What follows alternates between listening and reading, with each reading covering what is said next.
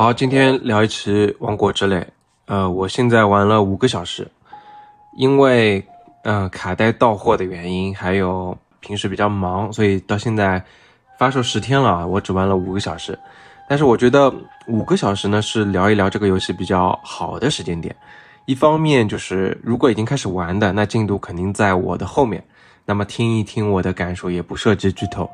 那么如果还没开始玩的，那然后又开始听。如果听到了这期节目，那肯定也不会在意剧透了。然后我这次也不会以这个剧透为主，我会就就聊一下我的玩到现在的感受，五个小时的感受。然后总体来说，我爆言一句啊，这是我玩过的最好玩的游戏。呃，主要有我觉得有两个原因啊，一方呃一方面就是这次的能力，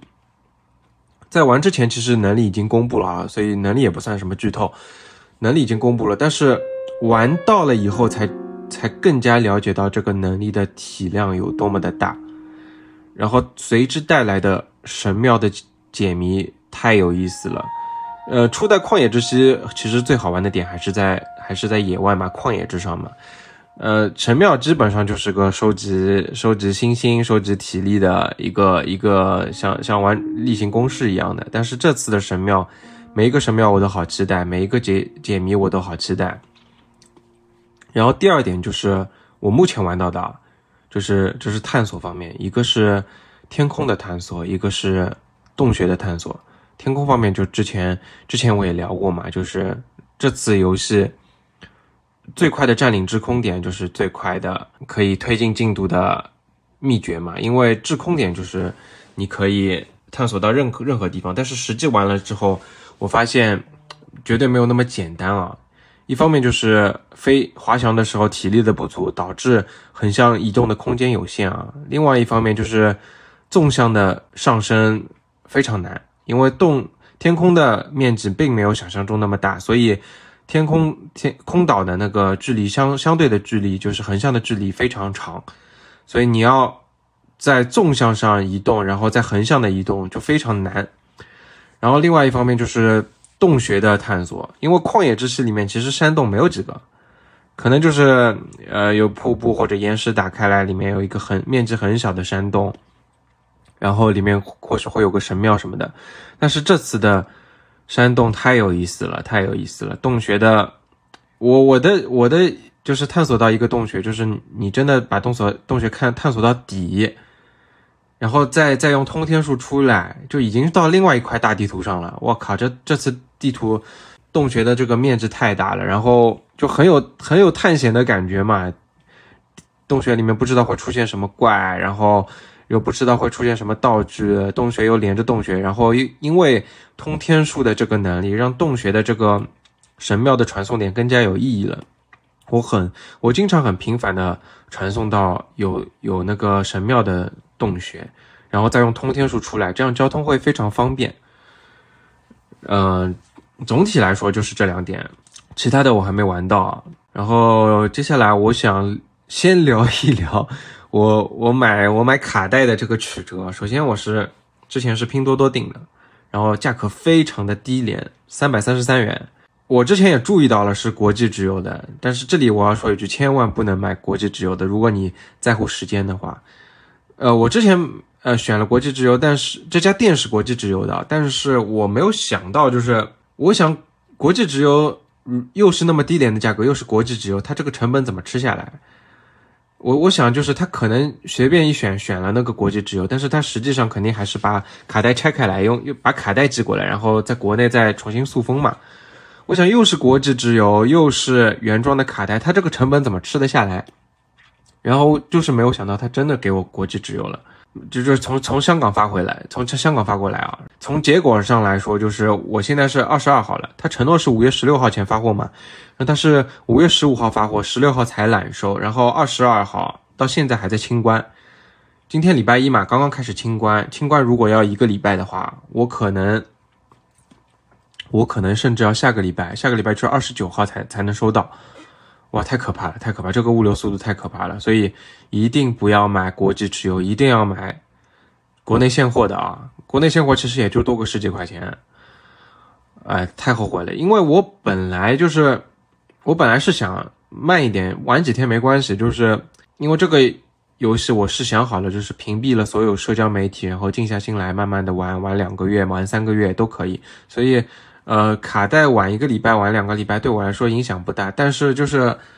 呃，我正好是订了这个礼拜，呃，三四五六的机票，然后去成都玩一玩嘛，然后休息一下，放松一下。然后本来是想在飞机上，然后就是飞机上，然后呃来回的路上可以玩一玩。这样给我一搞。我本来想他就算一个礼拜到嘛，我我飞机上还得赶得及，现在给我一搞就直接赶不及了。于是我上个礼拜就，大概是礼拜二，礼拜二我就我就开始在闲鱼上面，在淘宝上面搜吃线吃线的价格，基本上我我们上海这边大概是四百二十块，四百四百二十块左右最低的价格，然后是包邮，就淘宝店啊，闲鱼基本上也在这个价格左右。我这我然后我就想好了，我我要吃线了。然后闲鱼看法看法，那个问了几条，后来我想我吃线了，我就不要等这个，等这个快递的时间了，我干脆就去实体店买。那么我就我就那天中午集合然后吃够中饭，我就直接跑到了我们呃实惠那边的一个百脑汇。百脑汇基本上就是上海你买这种数码产品、买电脑、买游戏，要要吃线的话，买买实体的话，第一个会想到的地方。然后我就去了。我中午中午的时候就就过去，然后问了几家店啊。首先是一楼的，我问《王国之泪》有吧？老板头也不抬，有的，四百五十块。我是我说四百二十五行吗？因为我心里价位就是四百二十五嘛。因为网上的最低廉的价格是四百二，你实体店肯定要有成本嘛，我就给你五块钱嘛，补贴给你五块钱。所以我的我也不讨价还价说还多少，我心理成本四百二十五，你你可以我就成交。然后老板说不行，然后我就跑到二楼去再问，然后二楼呃确实相对便宜一点啊。因为一楼的店面肯定是最贵的嘛，然后二楼便宜点，四百三十八。我说四百二十五行吗？他不行，然后再跑到三楼，再跑到四楼，四楼那那家是四百三。我说四百二十五行吗？他说，呃，你不在乎版本的话可以。我说我说随便什么版本，你你只要只要有都可以。然后他他没想到给我的还是港版的版本，我觉得应该是欧版最便宜吧。港版的话，其实其实欧版因为汇率的问题，就就汇率来说肯定是欧洲那边划算嘛。他给我没想到还是拿了港本港港版的，我觉得我还是挺满意的，四百二十五块钱，我就拿着我拿着卡带从啊那个百脑汇走回单位，大概要半个小时的时间，我就拿拿在手里，哇，非常的兴奋，就是那种宅男，非常的兴奋啊！我我我会我会注意到，就是路上有人会会用会用眼睛会会看看我手里的王国之泪卡带嘛，因为。因为徐家汇这边嘛，肯定是有呃那个白领宅男群体的嘛，然后啊我他们一看我我注意到了，我就会想，哎，这个是这个是肯定是玩家嘛，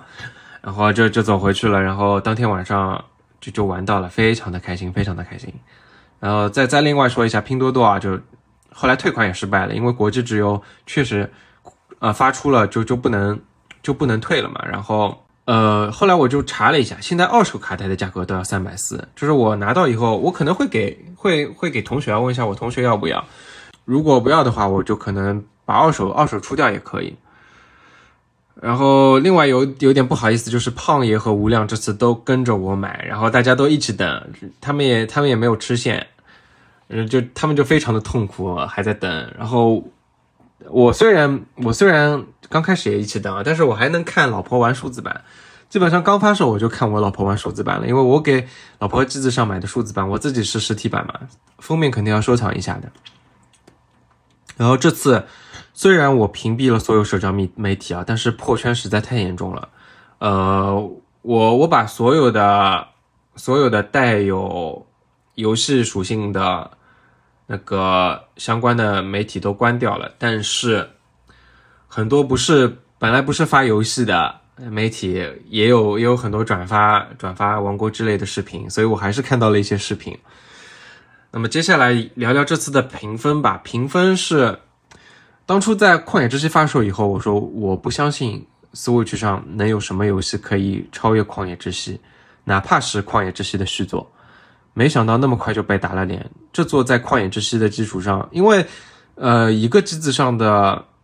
塞尔达第二座肯定是建立在第一座的基础上嘛，有可能会有略微的呃一些改动，但我没想到可以改动的那么多，这个底子上就又又往上造了很很高很高很高，太厉害了。然后在 MC 上面，这次的均分是九十六分，旷野之息和之前马里奥奥德赛都是九十七分，已经是不过拿到现在拿到九十六分已经是超出想象了。现在呃媒体均分想要上九十就是一件很难的事情。然后在 OC 上面是九十七分，并且是 OC 上面呃排位历史第一的游戏啊。接下来就可能涉及轻微剧透了，我想聊一聊这个游戏的开场，开场。呃，如果如果介意的话，可以先先别听啊。呃，这次游戏的开场就是林克嘛，从从空岛上面跳下来，一跃而下。然后在游戏史上印象中，我我我没有想象，我想不到有那么震撼的开场。我我第一时间在回想，就是游戏史上我玩过的所有游戏的开场，我能想象到的，第一时间浮现的是《神秘海域二》的开场。就是德雷克醒来，发现自己在悬崖上倒挂的火车上，然后一点一点往上爬。当初是非常震撼的，但是《王国之泪》我更受震撼，因为《王国之泪》我是有预防针的，因为初代的旷野之息嘛，我已经很震撼了。从从山洞里面走出来，然后一个一个远景，然后所有的地方我都能去到，太震撼了。所以这次走出山洞，我其实脑脑子里面是有有预防针的，脑子里会幻想。任天堂会给我们展示什么？就是在走出山洞的时候，我已经在等那个 BGM 出来了。我会想，会不会也展示下这一个世界，然后出个 logo，然后就是什么都没有，就只有林克跑出山洞的脚步声，还有几只小鸟飞走的呃叽叽喳的声音，拍翅膀的声音，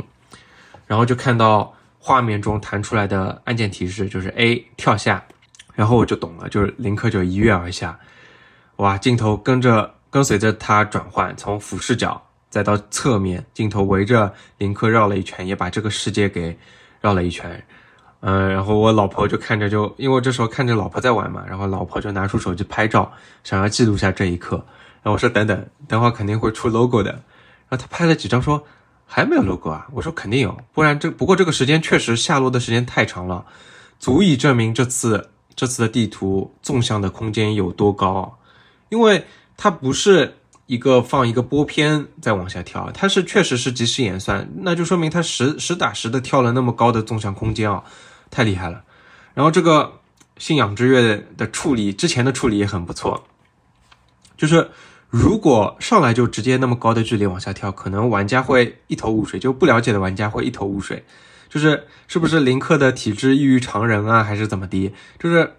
如果正常人那么高的地方，不管是拍在水面还是怎么样，就和地拍在地面一样了，肯定会肯定会出事情嘛，受伤嘛。但是在前面在山洞里面，林克有三次，呃，任天堂安排了三次跳入水中，并且一次比一次纵向的高度要高。然后最后一次跃入水中以后，弹出了这个游戏提示，就是跃入深水区时不会受到伤害，这个意思嘛。所以有前面的过渡一下，最后再来一个这个那么。那么纵向的跳跃，就就是给玩家一个缓冲，然后再给玩家一个非常震撼的效果，非常震撼的那个视视觉的冲击。呃，所以这这是我印象当中啊，游戏史上最震撼的开场。别的我真的想不到。呃，如果你在听，如果你想想到什么比较震撼的开场，你也可以呃评论区提醒一下我。呃，虽然说。我前面在说开场，其实这之前还有一段剧情，就是林克和塞尔达在城堡的地下探险，所以这次探险就是我觉得是揭示了这次会有丰非常丰富的地下空间啊。然后我周围的朋友在在玩的已经跟我说过了，这次地下的空间非常大，旷野之息的地图，再加上地下的迷宫，再加上广阔的天空，再加上山洞，哇，这就是王国之泪给我的说可以说是。非常可怕的第一印象，这一刻就是我，我就我就更加坚定了，我我不要就急着急着把这部作品给赶完，就是我的社交媒体这两三个月里面肯定是别想再开了，准备就静静下静静心心的沉下心，然后慢慢的体验这个游戏，就只和周围的朋友交流，就我我心里面就是有这个精神洁癖，就是社交媒体的算算巨头。但是周围的朋友交流，就像小时候玩那个宝可梦宝可梦的掌机跟同学交流，哎，这个怎么进化？哎，那个怎么进化？就是和周围朋友的交流不算是剧透，但是社交媒体的发的视频就就算剧透了，也算一种精神洁癖啊。然后就是刚开始的神庙，刚开始就是前面几个拿能力的神庙嘛，哇，这个就旷野的神庙基本上是小面积小尺寸吧，就相当相当于相对于林克的身体来说。然后这次初始的两个神庙尺寸就惊到我了。虽然很空旷，但是真的很大。就林克的身体在里面要跑很久，可以想象的到的就是这次的几个能力，特别是究极手这个能力嘛。首先要给足够的空间来鼓弄这些大型的载具或者说道具，然后轨道上的延伸也拉长了神庙的空间，然后把材料什么提起来需要很高的纵向空间嘛。所以这次的神庙基本上都是延伸到很高的地方的。就换句话说，就是原先的活动体是林克。但是现在是，但是现在皇国之类玩家的活动体是一个个玩家造出来的更大的载具，所以地图的尺寸绝对不能拘谨，一定要大开大合。然后再说说刚开始在地下探索嘛，再说回来，这就是林克和塞尔达在地下探索，在地下城堡里面探索，就是老婆控制林克就走得很慢很慢，就塞尔达走一步他也走一步的那种，然后我也不急，我就静静的看着屏幕里面的。林克慢慢的走，就他就老婆的心态是害怕，就因为前面一片漆黑嘛，他怕突然冲冲出来什么，冲出来一点怪什么的。然后我呢，就是我的心态就是静静的享受，因为在塞尔达传说里面，就林克和塞尔达双人走在一起探险。我不是全系列通关，我不好说，但是我反正是第一次见到这种场面，对我来说是绝对是大场面了。光是看他们走路在一起走路，我就已经很享受了。然后塞尔达拿着火把举着，然后前面是未知的黑暗，然后背背景的 BGM 里用用这个心跳的频率就发出嗡嗡的声音，嗡，然后那个音色就让我想起真女神转生舞，就给我一种真女神转生舞里面末世的那种感觉。然后后来后来时间完了之后，确实确实是一个末世的主题啊，就所有的所有的武器都生锈了，遍地的妖魔鬼怪啊，确实是一个末世的主题啊。然后另外一方面，我也知道，就马上肯定会发生什么事件，让林克和塞尔达走散嘛，然后就失去所有的所有的血量。然后这次玩下来，哇，震动的体验也很好，就就出刚开始就那只发光的手臂落在地上嘛，传来的震动，哇，感震动太好了。然后实际玩下来，我要吐槽一点，就是我我第三个神庙找了好久好久，就是那个雪地里面那个神庙。应该是通天术那个能力，在在瀑布的背后的角落藏藏着一个主线，我先是没找没找到嘛，然后我也没有想到可以搭一点木头爬上去，然后因为又受到了料理的时间的限制，因为辣椒是辣椒有限嘛，我我很紧张，然后我就我就过了瀑布，我就一直往前走，前面的两条主路我都走到底了，一边是雅哈哈。然后另外一边是一块高地上有三个机器人守卫，这里我倒想到就是搭一块木板上去把三个守卫打打掉，但是后面也不能往前走，就等于两条主路都不能往前走，然后当中还有一条河，就是有现成的木筏能过河。就正常你你如果你你的你的思维局限在如果在后面再上神庙的话，就就根本就找不到路了。呃，然后就觉得这这这两条就很难觉得这两条不是主路啊，然后过去嘛又没东西。然后后来再再找找到前面的前面的瀑布后面呢，有一条路可以爬上去，但是我还是很享受啊，就是来来回回可能找了一两个钟头吧，但是我还是好享受啊，就是觉得这次就不不是讨好玩家嘛，就是我我不管你怎么样，我我就做我想做的东西，哇，太太棒，这种感觉太棒了，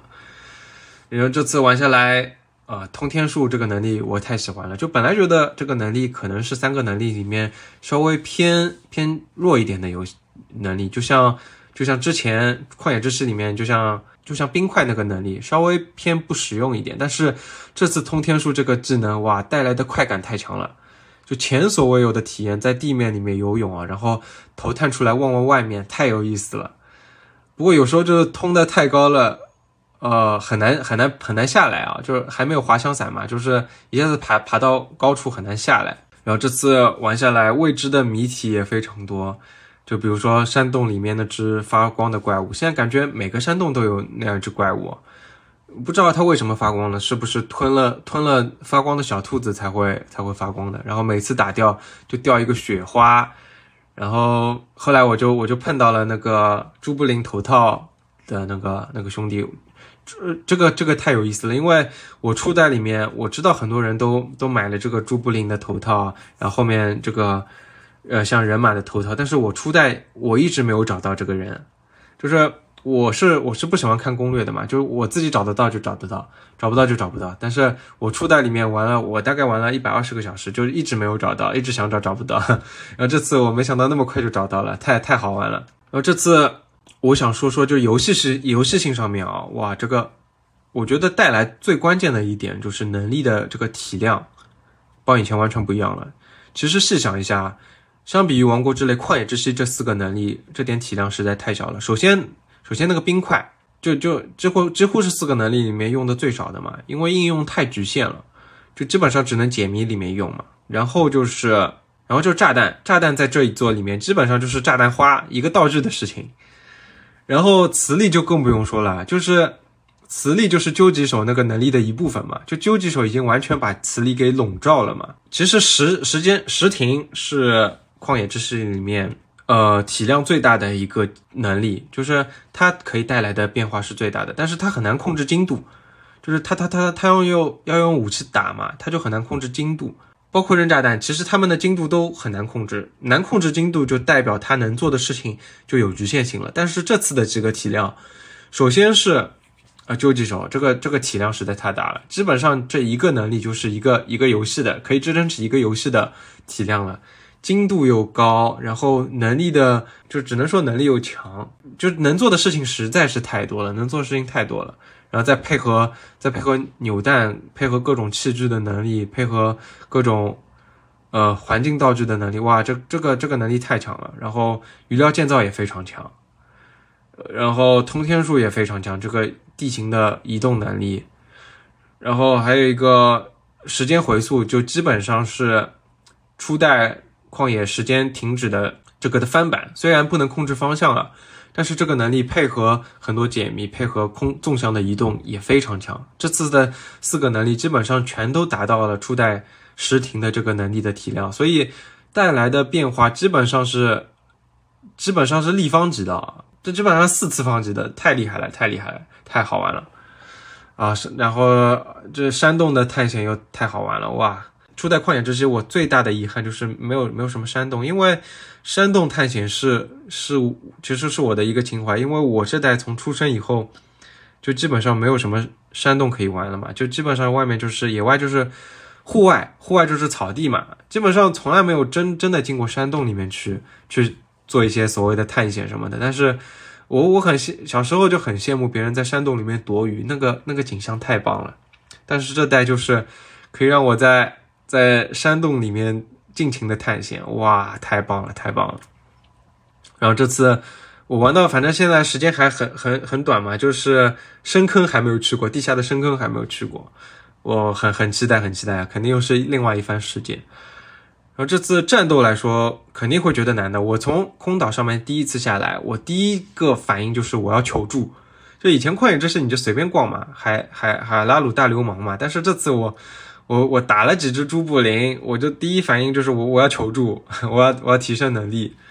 而这次我觉得观念不一样，就是旷野之息里面你要存武器，好多武器你要存着嘛，打着打着爆了就就爆了，然后你要利用有限的资源，利用炸弹，利用一些利用一些环境去去耗它耗血。但是这一座我觉得一定要舍得用道具，就是加加高伤害的道具一定要余料建造造上去。这样带来的效率是完全提升的，并且打怪真的很爽。我在一个山洞里面，就是岩石巨人，我我用上我用那个普通的五六的攻击力，我我要打半天，然后被他打一下我就死了。但是我换上了高攻击的道具，我基本上我基本上在他身上就是打一轮，他就已经只剩一一管血了。我再爬上去一次，他就死了。然后他。岩石巨人被打倒以后，他又会掉下来一个环境道具，又是给你加二十几的攻击。就是你你越舍得用道具，你带来的收益就越大。所以这次，呃，我觉得带来的体验还是非常不一样的，太好玩了，太好玩了。基本上现在只能看到这个游戏的冰山一角。然然后最后我想聊一下情怀吧，就是七年了，七年了，就是我玩旷野之息的时候，我和我老婆还在谈朋友，然后我说这个游戏很好玩，虽然是英文的，但是不影响它的好玩。然后他拿回去一玩就玩进去了，沉迷在河里面抓鱼，在树上采苹果。然后转眼七年过去了，我们的孩子都两岁了。然后礼拜五游戏礼拜五发售的时候，我们周末还在带娃，还没有空玩。然后到了礼拜天，把孩子送到外公外婆家，然后我们两个人回到家才冲呃才冲两杯速溶的咖啡。然后有了孩子之后，第一次正儿八经的坐在客厅的沙发上，用电视的客在用电客厅的电视玩游戏嘛。就之前这个电视已经有孩子以后已经两年多没有开过了，就别的游戏没有这种待遇的。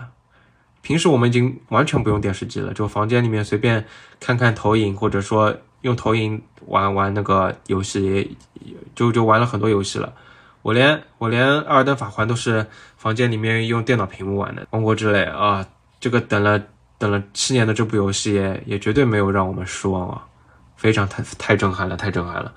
好了，那么今天就简短简短的聊到这里，就想急着想分享一下我喜悦的情感，但是我知道大家肯定都忙着玩这个游戏，根本就没有空听播客了。哇，这个游戏太好玩了，太好玩了啊！那那我就快速快速的发一发，然后我要去继续去玩游戏喽。那么今天就这样，拜拜！祝大家都有很多的时间来玩《王国之泪》，